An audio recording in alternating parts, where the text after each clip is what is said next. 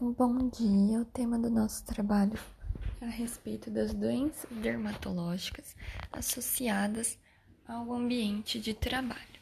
Então, como introdução, vamos tratar a respeito da prevalência dessas patologias, né? A gente não, não tem boas estimativas do, da prevalência exata das dermatoses ocupacionais, porque os recursos são escassos, não existe é, obrigação de notificação, o subdiagnóstico é alto e também os próprios trabalhadores costumam não procurar muito ser, serviço de saúde, achando que, que não tem correlação, que não, não importa muito e temendo a perda do emprego, do salário devido a isso.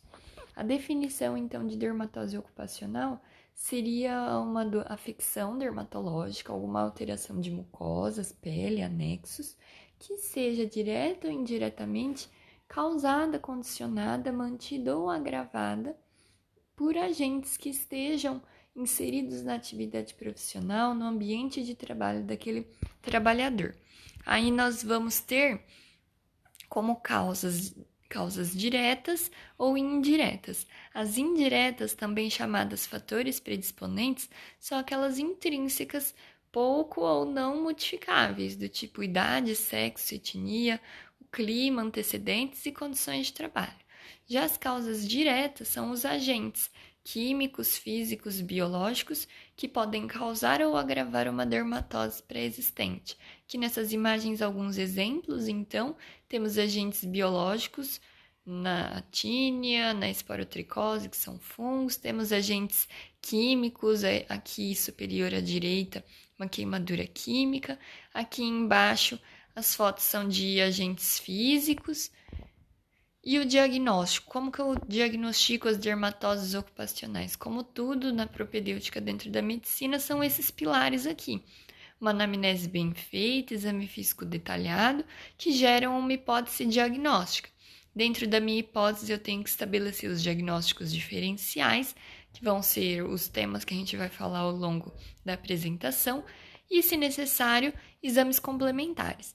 A anamnese, então, para a gente detalhar melhor, ela vai conduzir ao possível agente etiológico. Ela tem que incluir o quadro clínico, a história de exposição ocupacional, se a gente nota uma correlação temporal entre exposição e manifestação da dermatose, então se existe essa concordância do início do quadro, início da exposição, a localização das lesões está associada a essas áreas de contato se o trabalhador ele apresenta dermatose e ele é afastado, melhora a manifestação. Se ele retorna ao trabalho, ele piora a manifestação, é provável realmente que tenha essa correlação da dermatose com o trabalho mesmo. O médico é importante que ele conheça o ambiente de trabalho desse empregado é, para ele poder identificar quais são os possíveis é, agentes irritantes, alergênicos. Importante também, além de falar com o trabalhador, ter o ponto de vista do empregador. O empregador muitas vezes ele consegue caracterizar com mais informações, com mais detalhes, quais são os, pro, os possíveis produtos suspeitos, a sua composição, sensibilizantes, se tem irritantes. Então, é sempre importante detalhar tudo dentro da anamnese.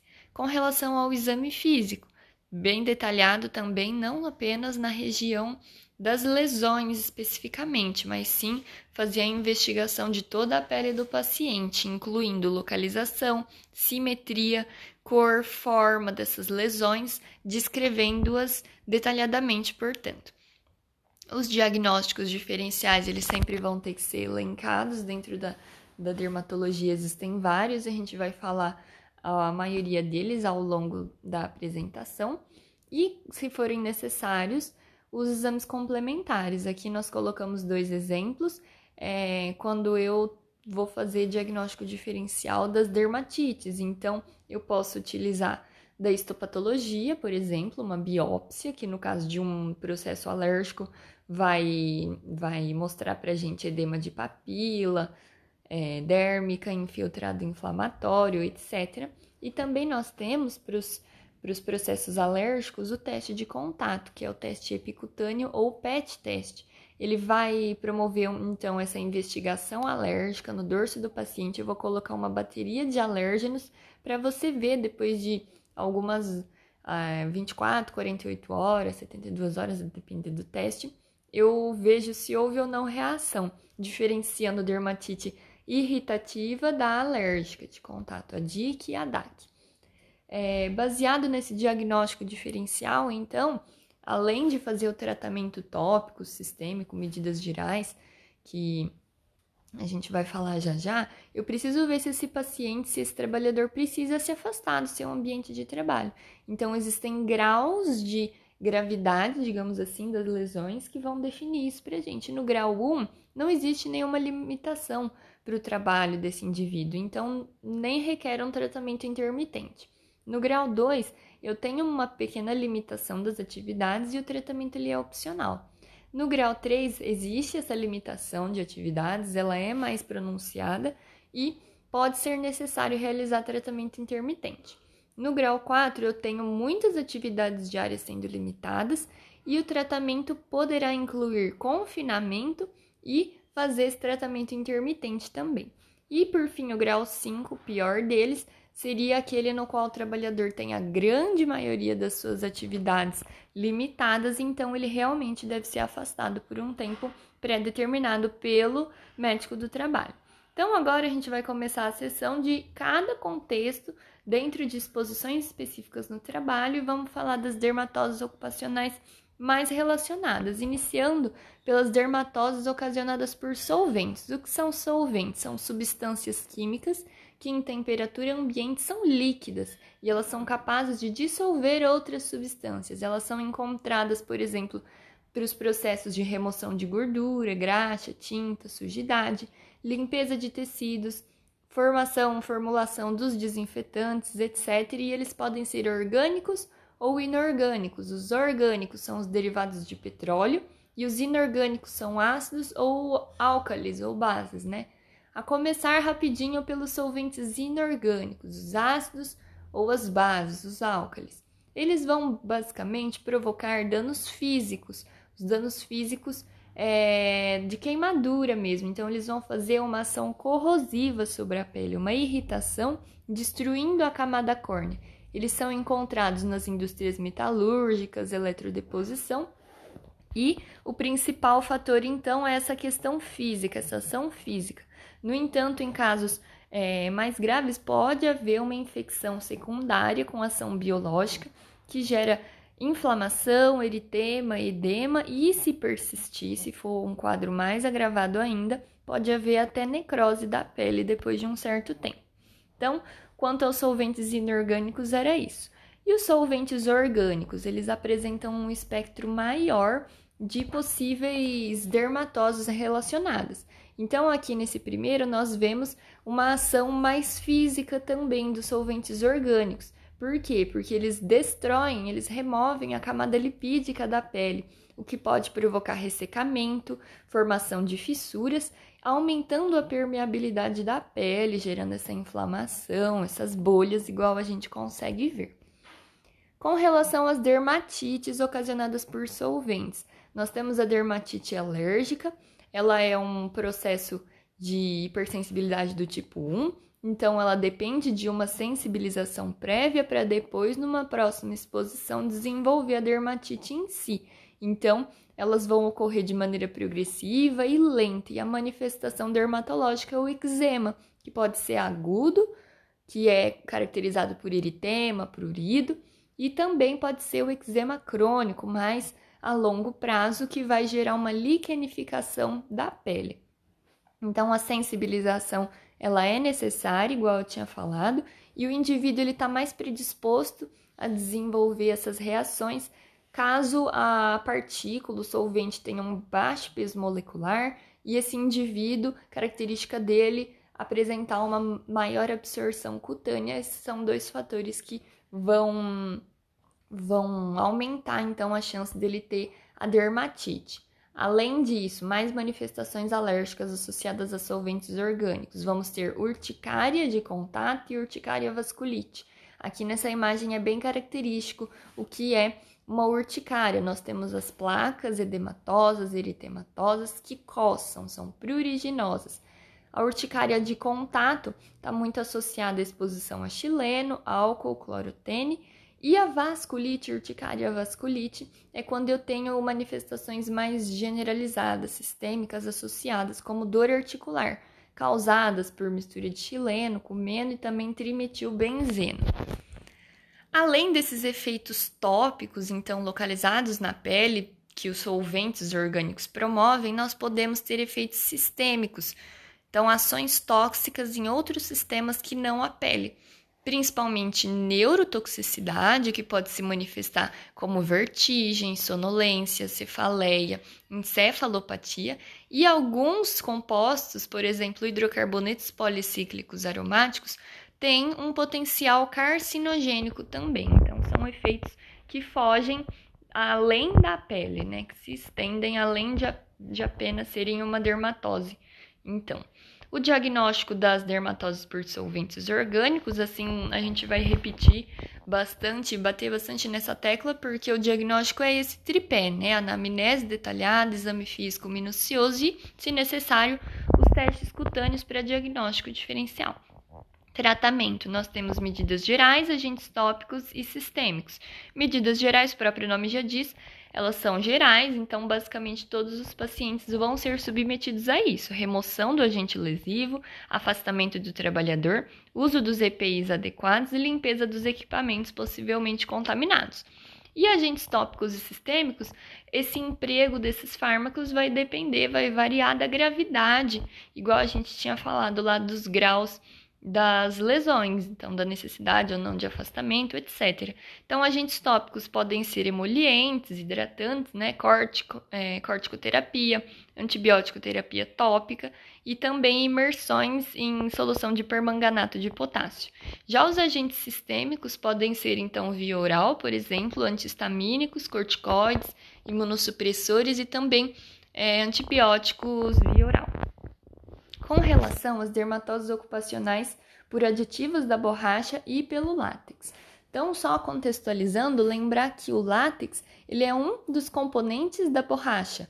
Ele é a matéria-prima da borracha, mas para eu formar a borracha sintética, eu vou ter que adicionar substâncias. Então, existem os aditivos incorporados ao látex para eu formar a borracha. São eles agentes plastificantes, tipo ftalanatos, ftalatos, desculpa, antioxidantes do tipo naftilamina e também agentes de vulcanização, que, por exemplo, o enxofre. Então, muitas vezes as dermatoses elas podem ser ocasionadas por esses aditivos e não pelo látex.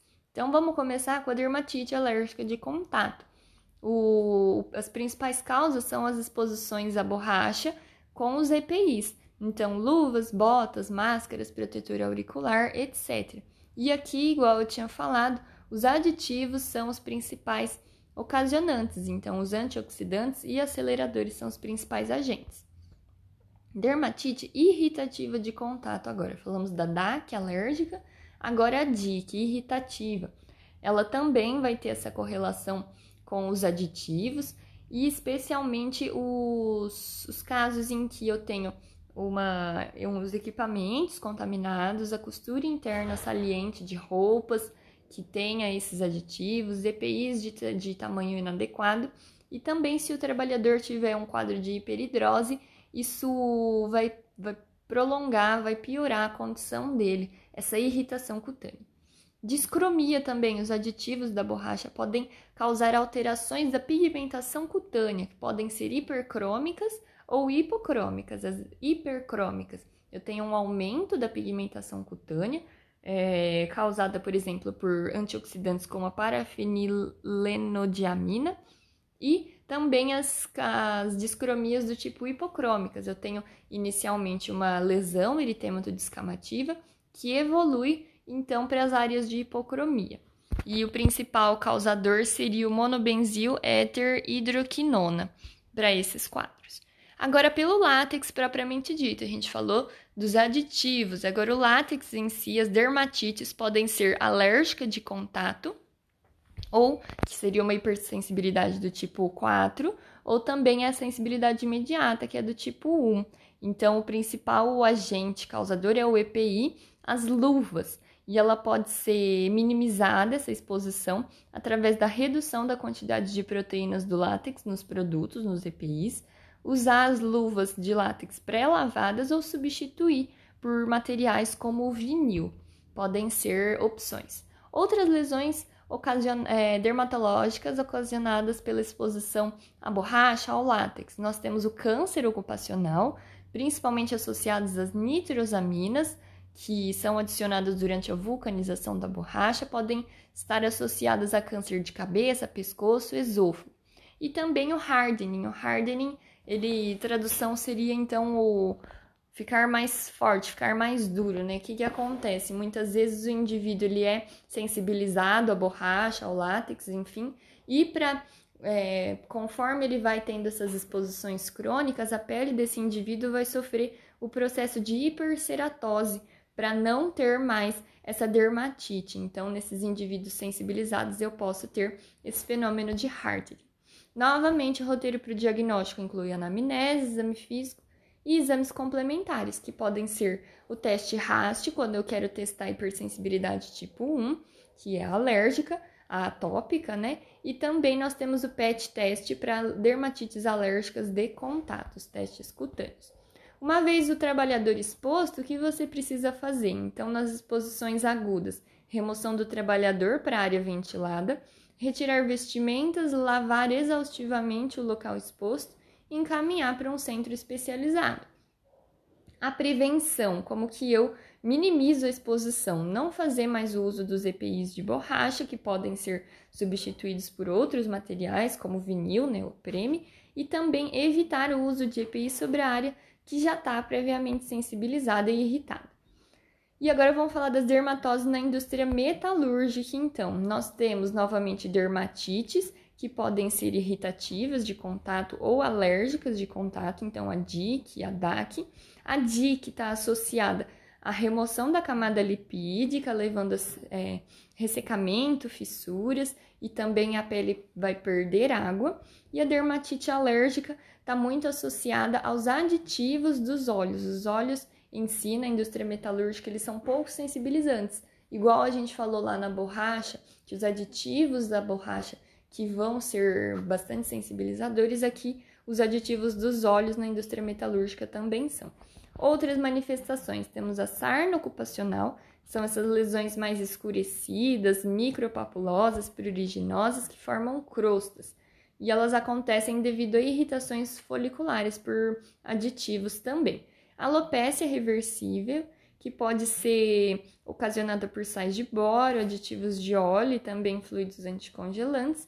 Erupções acneiformes, que são essas lesões em antebraço, dorso de mãos, face anterior de coxa, que vão ser ocasionadas devido ao contato com graxa, óleo mineral ou os óleos de corte, também os aditivos. Câncer ocupacional no contexto da indústria metalúrgica vai se desenvolver pelo contato com nitrosaminas e também por hidrocarbonetos policíclicos aromáticos, e a evolução temporal, digamos assim, das lesões precursoras seria inicialmente uma ceratose que vai, de acordo com o tempo, com a quantidade de exposição, desenvolver um epitelioma escamoso. Para você fazer então diagnósticos diferenciais, podem ser necessários testes epicutâneos, que é o PET teste. Então ele vai diferenciar dermatite alérgica e eu tenho que fazer uma, uma janela de tempo aí de 48, 96 horas para ler esse teste e ver quais são os sensibilizadores para aquele indivíduo.